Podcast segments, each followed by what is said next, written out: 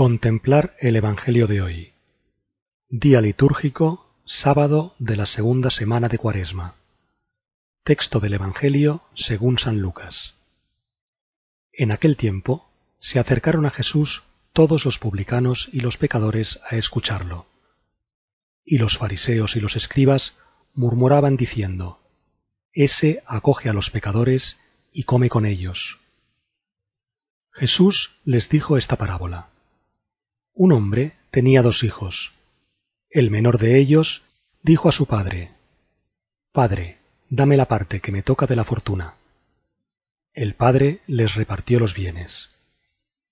No muchos días después, el hijo menor, juntando todo lo suyo, se marchó a un país lejano y allí derrochó su fortuna viviendo perdidamente. Cuando lo había gastado todo, vino por aquella tierra un hambre terrible, y empezó él a pasar necesidad. Fue entonces y se contrató con uno de los ciudadanos de aquel país que lo mandó a sus campos a apacentar cerdos. Deseaba saciarse de las algarrobas que comían los cerdos, pero nadie le daba nada. Recapacitando entonces, se dijo ¿Cuántos jornaleros de mi padre tienen abundancia de pan, mientras yo, aquí me muero de hambre.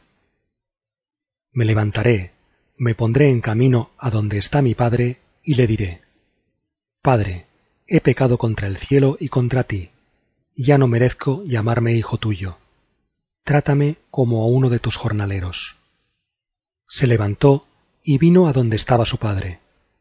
Cuando todavía estaba lejos, su padre lo vio y se le conmovieron las entrañas, y, echando a correr, se le echó al cuello y lo cubrió de besos. Su hijo le dijo Padre, he pecado contra el cielo y contra ti, y ya no merezco llamarme hijo tuyo.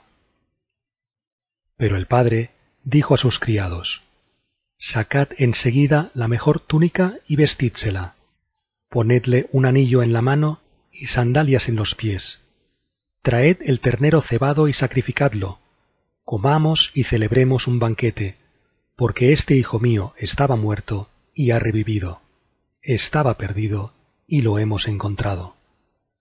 Y empezaron a celebrar el banquete. Su hijo mayor estaba en el campo. Cuando al volver se acercaba a la casa, oyó la música y la danza, y llamando a uno de los criados, le preguntó qué era aquello.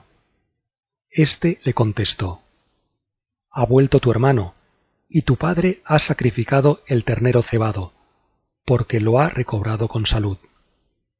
Él se indignó y no quería entrar, pero su padre salió e intentaba persuadirlo.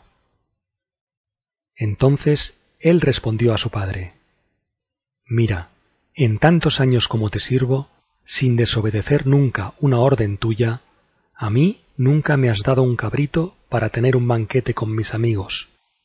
En cambio, cuando ha venido ese hijo tuyo, que se ha comido todos tus bienes con malas mujeres, le matas el ternero cebado. El padre le dijo, Hijo, tú estás siempre conmigo, y todo lo mío es tuyo.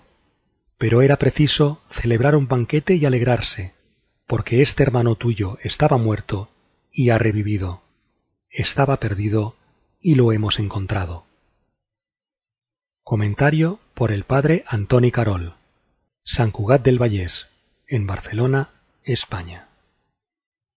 Me levantaré, iré a mi padre y le diré, Padre, pequé contra el cielo y ante ti. Hoy vemos la misericordia, la nota distintiva de Dios Padre, en el momento en que contemplamos una humanidad huérfana, porque, desmemoriada, no sabe que es hija de Dios. Cronin habla de un hijo que marchó de casa, malgastó dinero, salud, el honor de la familia, cayó en la cárcel. Poco antes de salir en libertad, escribió a su casa. Si le perdonaban, que pusieran un pañuelo blanco en el manzano, tocando la vía del tren.